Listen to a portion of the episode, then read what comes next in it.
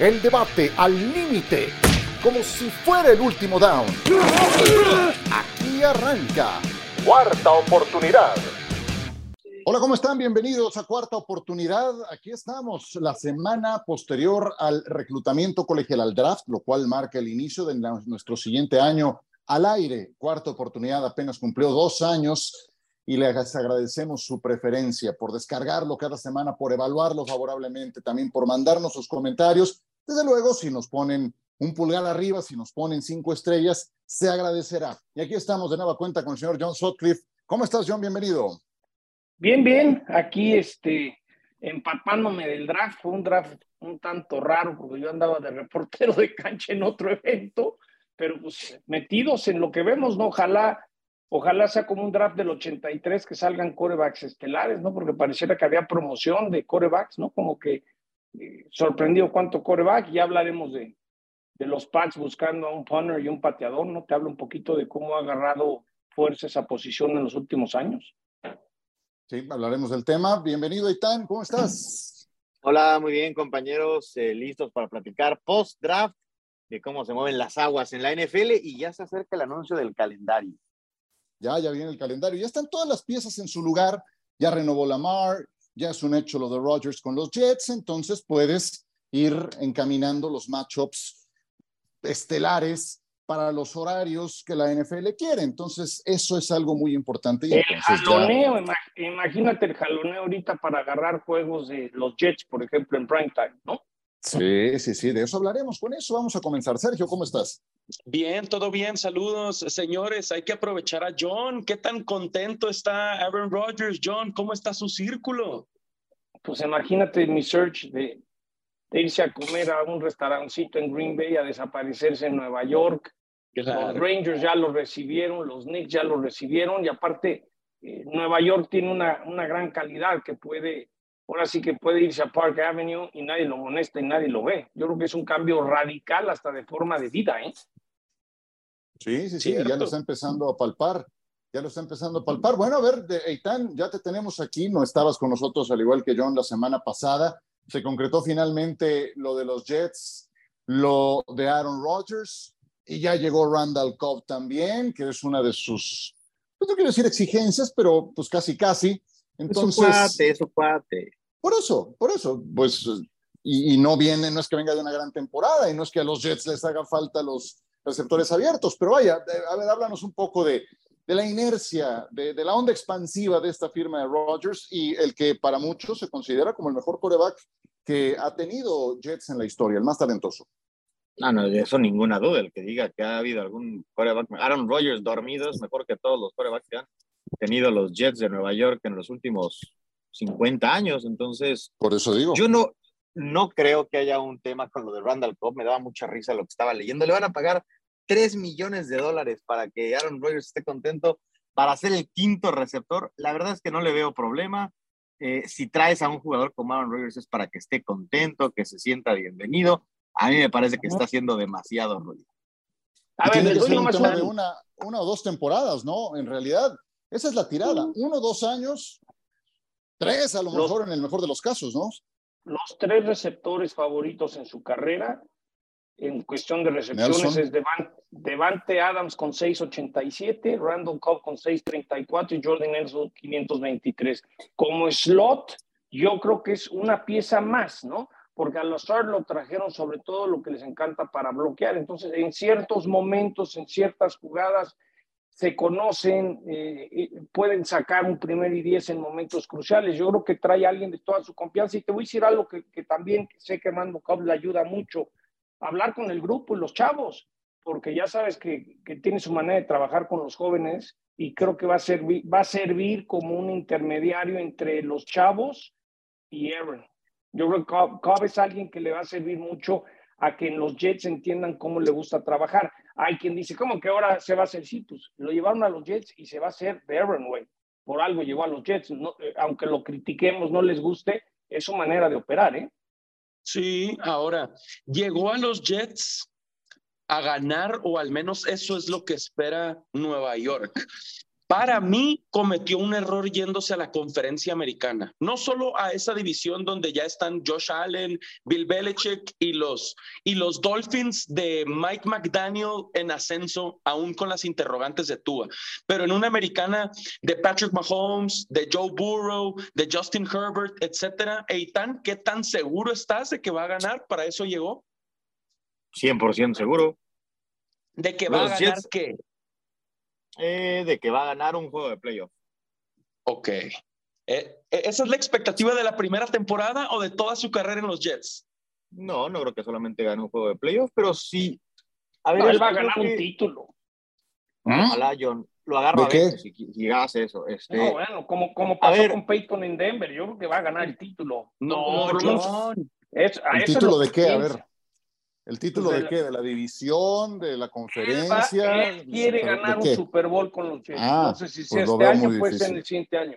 Pero, Yo lo veo muy difícil. Como siempre te digo, Ciro, no, no, no dispares no, al mensajero, ¿no? Yo nomás te digo que lo veo muy difícil. Su, su meta de, los, de llegar a los Jets es para ganar un título.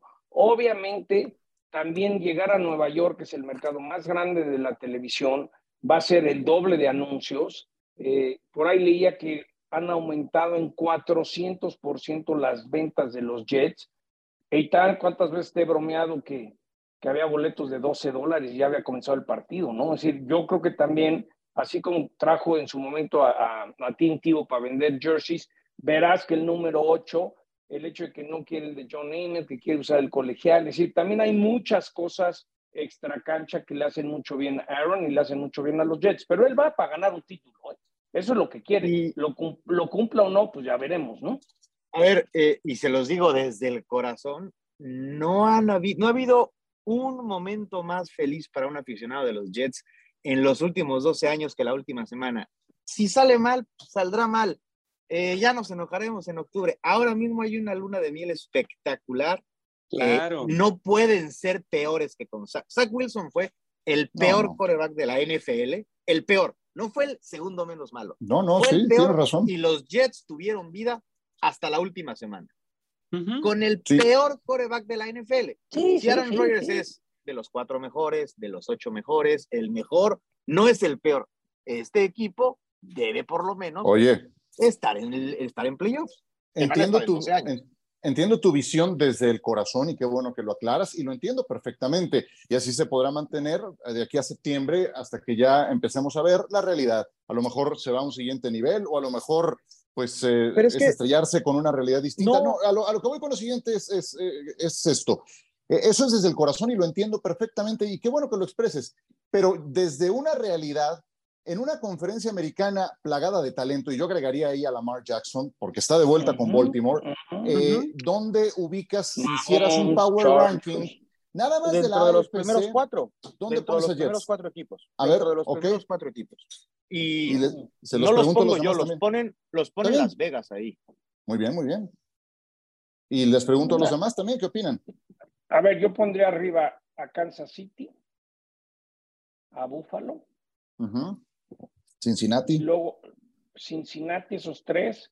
Uh -huh. Luego abajito, abajito muy parejos pondría a, a Baltimore, uh -huh. a Jets, a Chargers. Chargers. Y ya. Más o menos sería ahí como mi, mi ranking. Y siempre, siempre con la posibilidad que Tua no se lesione, Miami podría estar en la conversación, ¿no? Porque yo creo que Tua eh, es tan frágil que de repente empieza muy bien y se, se, nos lesiona, pero sí lo veo como en quinto lugar más o menos. Lo que pasa es que hay, creo que Kansas City, Buffalo y Cincinnati es el 1, 2, 3 y hay un gran hueco entre ellos tres y los de abajo. Uh -huh. Yo, es yo no estoy de acuerdo justo... en el gran hueco. Okay. Bueno, pero, si, pero si hay un hueco, y tan estás seguro que hay un hueco. Eh, parecería que sí, pero a ver, si tú me dices, yo a quién prefiero para tener el balón con un tiempo fuera en postemporada, con un minuto 26 segundos en tu yarda 23, si a Aaron Rodgers o a Josh Allen, a mí dame Aaron Rodgers. Si me dices a Pat Mahomes hoy o Aaron Rodgers, te voy a decir que a Pat Mahomes. Pero pues Josh Allen y los Bills llevan, un, llevan al menos dos años con la misma narrativa y sin una gran victoria. No estoy diciendo un sí. Super Bowl, una gran victoria. O sea, entonces al final del día, que también es algo que a mí me sorprende, estamos hablando de un jugador que hasta antes de esta temporada era dos veces MVP consecutivo. Eh, nos habrá bajado un poco, sí, pero hace dos años fue el MVP de la NFL y ahora parece que está motivado y ahora parece que trae ganas y entonces a mí me parece que por eso están ahí en los cuatro mejores equipos. Claro, si todo sale bien, de repente se lesionan siete jugadores clave y ningún equipo lo puede soportar. Sí, para mí la última impresión de Aaron Rodgers es domingo por la noche en Green Bay contra los Lions, perder en casa la posibilidad de ir a postemporada. Eso es lo último que vimos de él.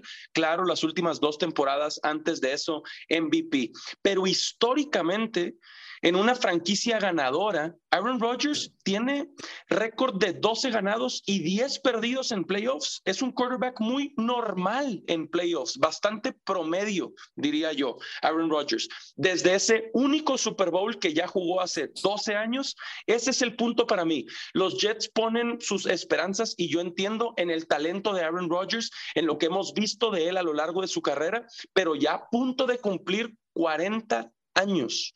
40 años. Para mí no va a ser campeón, no va a ganar, esté dos años o esté tres. Yo entiendo que esa es su idea, pero para mí se equivocó metiéndose uno en esa división y sobre todo dos en esa conferencia americana. Oiga, eh, entiendo lo que dice Seitan por lo siguiente, cuando tú ves los duelos directos que tuvieron los Jets contra los Bills, dividieron y en el que perdieron, estuvieron en la contienda. Eh, fue, fue, un partido que perdieron 20 a 12.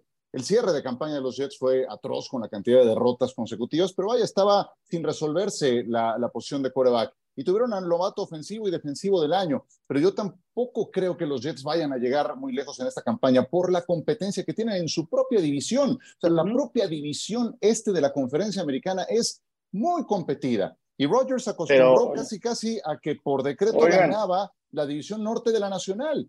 Eh, y la ventana de oportunidad estuvo abierta cuatro años consecutivos para llegar al Super Bowl y por unas o por otras no la aprovechó. Sí, yo, les hago una pregunta. Eh, viendo nomás un poco el calendario, ahora sí que cada loco con su tema y, y Ciro, si sea Sunday night o sea Monday night, ya, ya vieron el calendario, hay, hay creo que dos partidos que se deben de estar peleando ahorita. Los Jets visitan a los Cowboys y juegan en casa contra Mahomes y los Kansas City Chiefs. Yo pensaría que uno de esos dos partidos puede ser el, primer Sunday o el primer Monday, ¿no? Se convierte en un imán automático.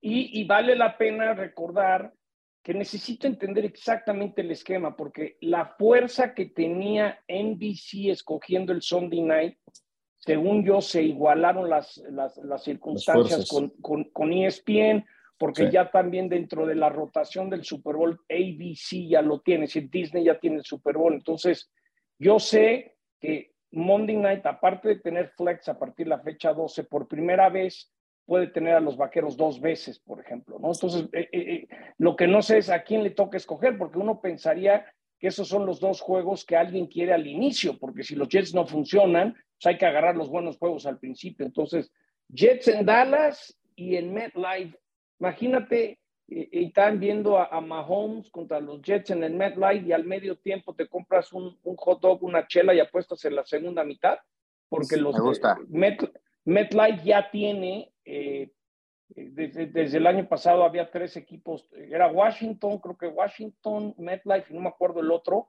que puedas apostar, pero no te dejan apostar en el partido en vivo, ahora sí vas a poder. Ese es otro gran cambio que va a haber. ¿Cuántos equipos vas a, ah, Filadelfia, vas a entrar a un estadio, Ciro, compañeros, y te la vas a poder cascar en el juego que estás viendo, ¿eh? vas a salir enojado porque vas a salir enojado porque perdió tu desfalcado. pelucaron gacho. Ajá sí. Eh, sí es que este año este año es eh, este de la americana contra este de la nacional. Entonces hay, hay duelos de no sé veremos gigantes de Inglaterra veremos Filadelfia contra Miami contra Jets. Sí está tocó, es el, la, rueda le tocó este año a, las divisiones este enfrentarse. Muy bien. A ver, les hago una pregunta antes de irnos a pausa. ¿Quién tendrá mejor temporada, los Jets o los Packers, John? Eh, yo creo que los Jets, los Packers, eh, están en reconstrucción, por más que le quieran dar más dinero a Jordan Love, yo del último que me quedé era que Jordan Love no estaba preparado. Yo creo que fue un tema más de, de mantener el control, ¿no? Es, un, es una cooperativa que no les gusta que metan mano. Yo creo, yo creo que Green Bay va a tener un récord perdedor. Los, los Packers entran en reconstrucción severa. Si ganan seis partidos, estaré sorprendido. Muy bien. ¿Tú qué dices, Sergio? Sí, Nueva York. Y sería un escándalo si empieza bien Green Bay y mal Nueva York o mejor de entrada, eh, mejorando las sensaciones, digamos, eh, Jordan Love nos daría gran conversación, pero lo veo imposible. Los Jets tienen que, para mí, al final de la temporada, el doble de victorias que los Packers probablemente.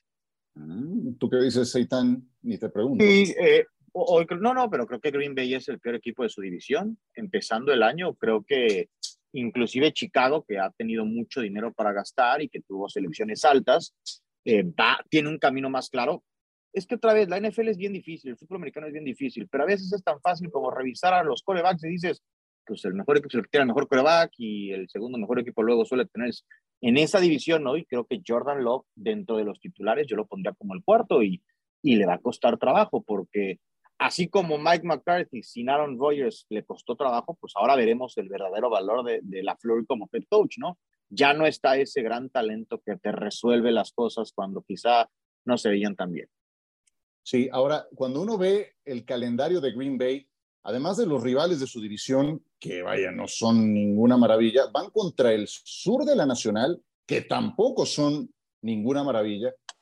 También les toca enfrentar al oeste de la americana, que ahí sí estamos hablando de otras cosas, Kansas City, los Chargers, Raiders y Broncos, que a ver cómo vienen para esta temporada.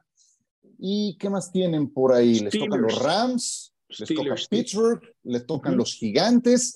Creo que de calendario a calendario, el de Green Bay es menos complicado que el de los Jets. Sí encuentro un grado de dificultad más alto desde, desde la óptica misma de la división y de esos seis partidos que tendrán en casa y de visita los Jets que lo que tendrán los Packers. Entonces, yo también creo, y están obligados ¿eh? los, los Jets a tener una mejor campaña que Green Bay. Será, será como que una carrera ahí a la distancia que tengan, ¿no? Bueno, ¿algo más que quieren agregar de este tema? antes de ir a una pausa y hablar un poco del draft. En tres, en dos, en uno, venga. Sí, para los Monday Night de los Nomás diría que esperemos que de hoy en ocho se vea con el calendario, ¿no? De este juego en 8, ¿no? El 11 de mayo, por la tarde noche se debe dar a conocer el calendario, ¿no? Habrá que ver si, es esa fecha o no. Muy bien, pues eh, habrá que preparar una cuarta oportunidad especial entonces, ¿no? Yo supongo para, para ese momento. Va a ser como segunda y ocho esa oportunidad. Te voy exactamente, te voy avisando, John, para que no hagas planes. Bueno, vámonos a pausa y me cuentan del draft, su ganador, su perdedor y la sorpresa. Esto y más cuando volvamos, cuarta oportunidad. Ya regresamos.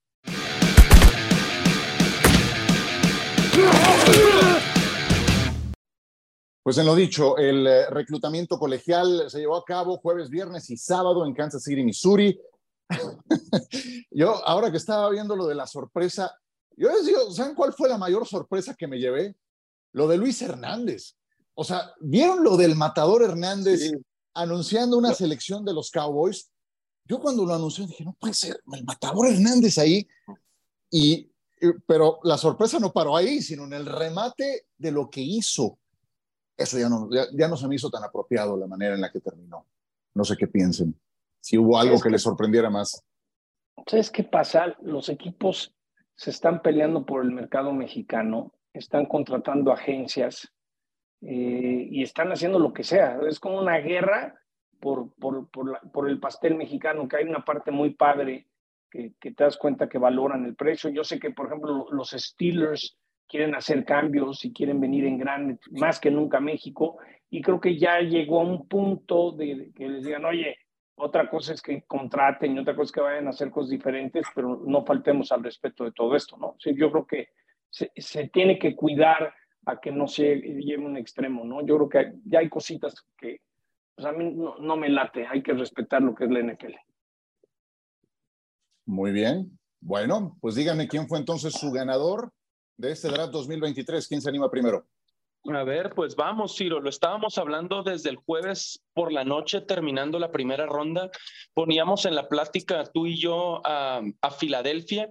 En ese momento, por lo que habían hecho con Jalen Carter y con Nolan Smith, tackle defensivo y linebacker de la Universidad de Georgia. Y creo que siguieron haciendo las cosas muy bien los Eagles a lo largo del, del viernes y del sábado. Liniero ofensivo de Alabama, Tyler Steen, corner de la Universidad de Georgia, Kelly Ringo. Está claro como el mensaje de Howie Roseman, el gerente general, sigue muy de cerca lo que hace Georgia, lo que ha hecho recientemente Kirby Smart, y, no es para menos, bicampeones de la NCAA. Eh, leía que, que ahora en Filadelfia hay cinco jugadores campeones del 2021, sobre todo de esa grandísima defensiva que, hizo historia y que parece que está haciendo época. Puede ser el inicio de una dinastía eh, colegial, lo de Georgia. Filadelfia va hacia allá, no hay duda de eso. Para mí son el gran ganador tomando en cuenta los jugadores que tomaron, la universidad de donde vienen y que no se nos olvide que los Eagles eran favoritos en el Super Bowl contra los Chiefs. Lo perdieron, pero en las apuestas la línea estuvo en menos dos, en menos uno y medio, en menos uno. Filadelfia era favorito contra Kansas City y se volvieron todavía un equipo mucho más fuerte para mí, basándose en la Universidad de Georgia y son el gran equipo a vencer no solo en la conferencia nacional, sino después del draft para mí de toda la NFL. Sí, coincido contigo y nada más ya para, para agregar algo adicional a lo que ya has mencionado y escuchar a, John y a Eitan, eh, también es un equipo que está construyendo hacia el futuro. Tienen a Jason Kelsey, que es el mejor centro de la NFL, pero Jason Kelsey no es eterno, tiene 35, 36 años y seguramente va a entrar a su última campaña en la NFL. Desde el año pasado, habían tomado a Cam Jurgens en la segunda ronda del draft, centro que tuvo muy poca notoriedad, pero que está esperando su turno, que esta temporada seguramente va a jugar como guardia y que cuando se retire Jason Kelsey va seguramente a estar más maduro para tomar su lugar. Misma historia de gente como Fletcher Cox, no es eterno, tiene 32, 33, Brandon Graham, 34, 35. Bueno, pues se llevaron a Jordan Davis, se llevaron a a su primera selección, a Jalen Carter para, para esta temporada. Es un equipo que tiene perspectiva, no nada más inmediata, sino hacia el futuro. Tienes coreback, tienes gerente general, tienes head coach, tienes que reemplazar a tus dos coordinadores. Ojo, eso es importante, pero creo que hay piezas angulares ya bien puestas. También Filadelfia me encantó. ¿Quién sigue? Jonathan. Ganadores. Ok, la canción. Eh, me, gusta, me gusta lo de Carolina porque al final pagas, pero tomas al jugador que quieres. Y eso, sí, eso te debería ser un ganador, porque todos dicen que toman al que querían, ¿verdad? Y sabemos que no es cierto. Me gusta todos festejan, ¿no? Oye, tan, todos festejan, ¿no? Nadie ah, sabe. vas al War Room y todos festejan y se abrazan y después escape tardo. Y, luego ves que hay como seis selecciones que las hacen con ocho segundos de, ay, ya se nos acababa el tiempo, pero eh, eh, creo que Carolina, y graben esto porque no se va a repetir, lo voy a decir solamente una vez. Venga. Creo que los Patriotas de Nueva Inglaterra, porque les cae un jugador rankeado por la mayoría de expertos muy alto, muy talentoso a la mitad de la primera ronda. Y yo soy de los que cree que muchas veces el draft se trata de valor, de, de encontrar jugadores quizá mejores de la posición en donde los tomas. Y creo que puede ser interesante. Hablábamos de la división este hace poquito con Rodgers, con Josh Allen y con esa ofensiva de los Delfines, eh, más que por el quarterback, por el coach, pues creo que tener una buena defensa es importante. Entonces creo que Nueva Inglaterra sale muy bien de la primera ronda con Cristian González. Perfecto, John. Yo, iba a decir, bueno, dos cosas. Lo de los Patriotas, para no repetir, este Cristian González que les cayó bien, pero el hecho de que tomaron a un pateador y un pateador de despeje en el draft eh, llama la atención. A mí no sé si va a ser suficiente, pero creo que por lo menos sus fichas las supieron eh, buscar hacia reconstruir y los Tejanos, ¿no? Yo creo que Houston, un equipo que ha estado en crisis, todo el tema de Sean Watson, traen a alguien como CJ Stroud de Ohio State, Will Anderson Jr. de Alabama, linebacker, tienen su centro de Penn State, un receptor Tank Dell de Houston. Entonces, pareciera que los Tejanos con lo que tenían armaron una pequeña columna vertebral para ver si salen del pantano en el que se encuentran. me gustó lo que hizo Houston, ¿no? Aquí la clave que nadie sabe ese CJ Stroud es un el próximo Russell Wilson, no puede ser un Kyler Murray. Esa es la gran duda, ¿no? Porque yo les hago otra pregunta. ¿Quién va a ser el, el coreback sensación de este draft?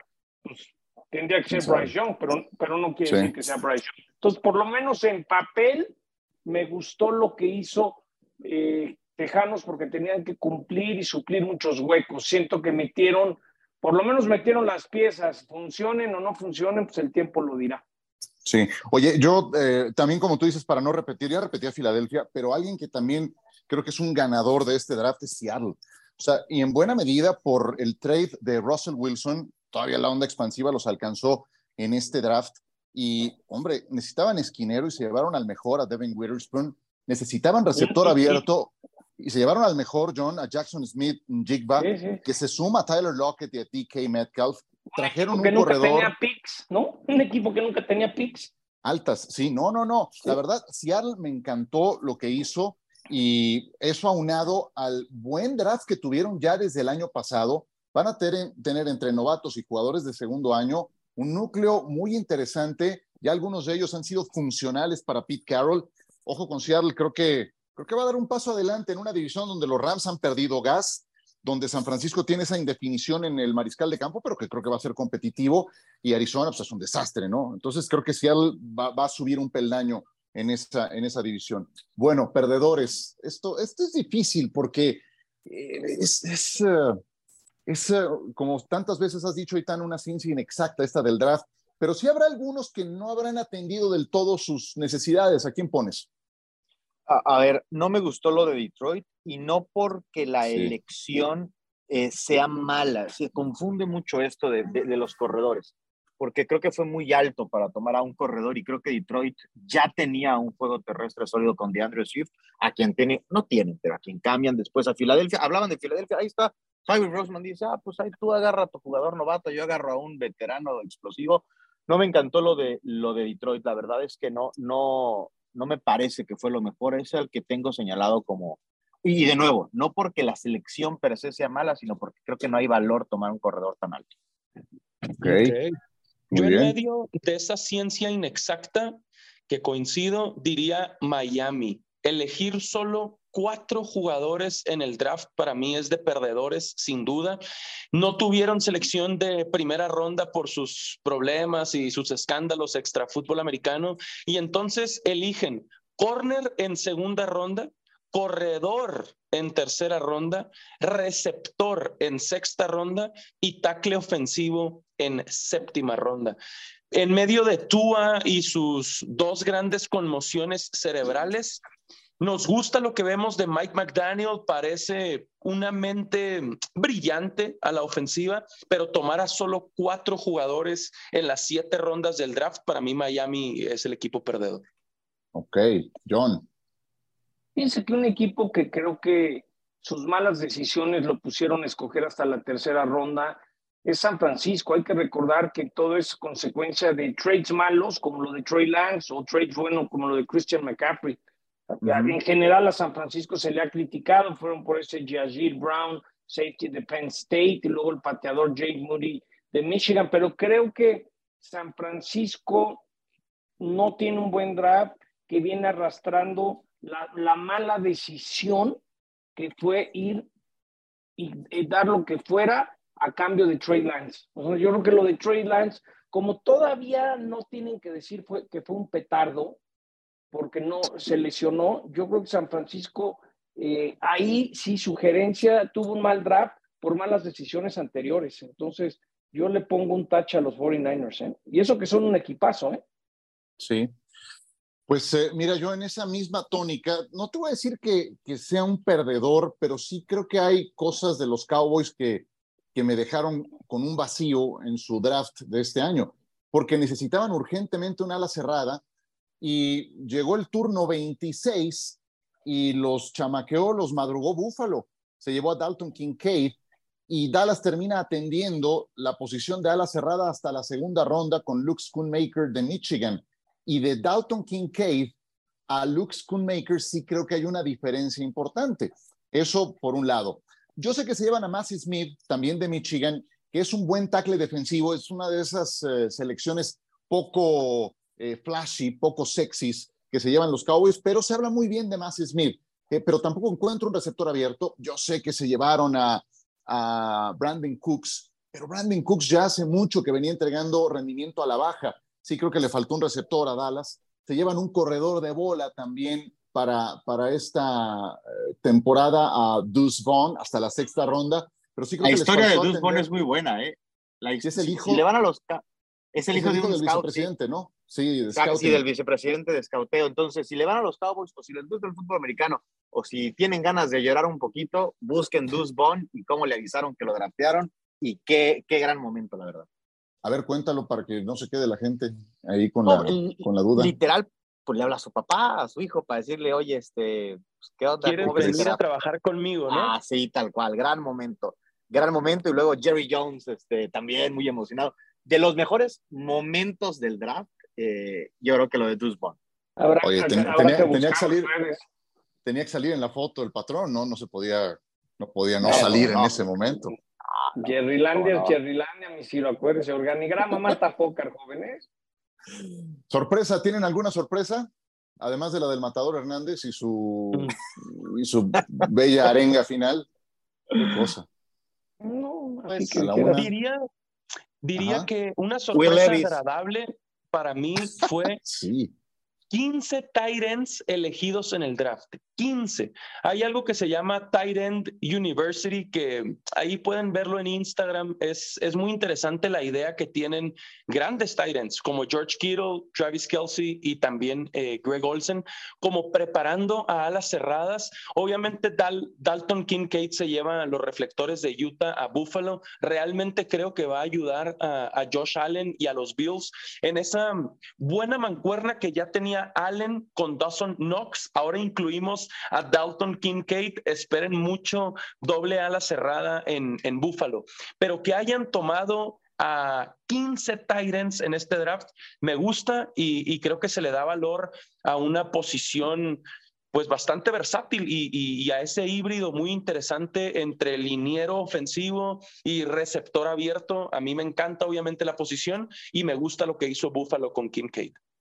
Muy bien, es una buena historia. Yo nomás volvería al New England, a Belichick lo tenemos que respetar, por algo sabe lo que hace, pero primera vez en el pero draft un mal, toma, sí, que, mal, John, que toma, mal. Pero llama la atención que tomó un kicker y un punter, ¿no? Es como la, la nota simpática del draft, ¿no? Oye, decías lo de Will Levis, sí creo que es una, es una historia, pues entre lo sorpresivo y lo dramático, ¿no, Eitan? Sí, sí, sí. Eh, más allá de que, por supuesto, le costó mucho dinero no ser tomado en primera ronda, Luego creo que en lo deportivo tampoco está tan mal ir a un equipo que tiene ciertas bases deportivas con Mike Bravel que, que lo tomó Tennessee. Y, y, luego que, bueno, se prestan los jugadores a este show de televisión, a este reality de televisión de primera ronda, pues era medio dramático verle la carita y que el pick 6 sí. y que el pick 11 y que, y se acuerdan cuando Aaron Rodgers y no sé, entonces sí estuvo, pues no sí. es agradable, pero te invita, ahora sí que pues te invita, ¿no? Y te prestas al juego. Es, sí, tienes es toda la razón, sí. Es entretenimiento, antes, antes era anuncios y pácateles lo que sigue, ahora todo es negocio, así como cuando anuncian durante el Super Bowl. Sí, es, un big, eh, eh, es, un Big Brother como con esteroides de dos horas la primera ronda, ¿no? O sea, o sea, es que le veías la carita y la novia decía, uy, no puede ser, y este, ya no soy la novia del pico uno, ya soy, y así, y todo, o sea, no sé, era muy dramático verle, pues sí, son muchachos que están definiendo su futuro, ¿no? Que, que no tienen control sobre esas imágenes del de, de jugador colegial famoso con la novia pueden envejecer muy mal después. O sea, ya, ves de, ya, ves el caso Russell Wilson, es, es, uno de tantos memes que estuvo circulando durante el fin de semana del draft, ¿no? Eh, y bueno, Will Levis ahora tendrá lo que en inglés le llaman chip in his shoulder, ¿no? O sea, tendrá el reflector de ser ese jugador que se fue de largo toda la primera ronda, a ver cómo responde ya en su carrera profesional con los Titanes de Tennessee. Y ya en la segunda ronda no fue al show, ya decidió mejor guardarse y no, ya había había quemado todas sus naves el día anterior. Yo creo que hay varias historias también interesantes cuando te dicen, oye, estaría padrísimo que Joy Porter jugara para los Steelers y su papá y no sé qué, pues que se da en la primera eh, selección de la segunda ronda. Y otra que me pareció relevante, pues fue justamente esa, la de Will Levis. Pero bueno, eso de Pittsburgh, que, ojo, me pareció que Pittsburgh tuvo un buen draft. ¿eh? Pittsburgh tenía tres necesidades muy concretas, línea ofensiva, tackle defensivo y esquinero, y ahí se fueron en las eh, eh, rondas 1 y 2, y ocurrió algo que nunca pasa con Pittsburgh. Pittsburgh jamás sube en el draft para llevarse a algún jugador. Son súper conservadores, y esta vez lo hicieron para llevarse a Broderick Jones, también de la Universidad de Georgia, de un programa ganador, de un programa campeón. Es un tackle ofensivo, no es Paris Johnson, no es Darnell Wright, pero es un buen jugador. Sí. Esa fue una buena historia pero de Belichick aplicándose a los Jets, ¿eh? Estuvo, la jugó bien ahí Bill Belichick, porque era la selección de Nueva Inglaterra, en donde se hace el pick de los Steelers. Y los Jets tenían el pick 13, Nueva Inglaterra el 14, en el cambio de Rodgers, Nueva York va del 13 al 15, y ahí es en donde pierden la oportunidad de, de tomar a un tackle que se suponía era la principal necesidad de, de Nueva York. Eso fue, fue interesante y bueno, se da para esta buena rivalidad. Oye, a ver, qué bueno que lo mencionas, porque creo que Pittsburgh toma al último de los grandes prospectos de tackle ofensivo. Y a los Jets ya no les alcanza a llegar, a los Jets ya no les alcanza a llegar ese gran jugador.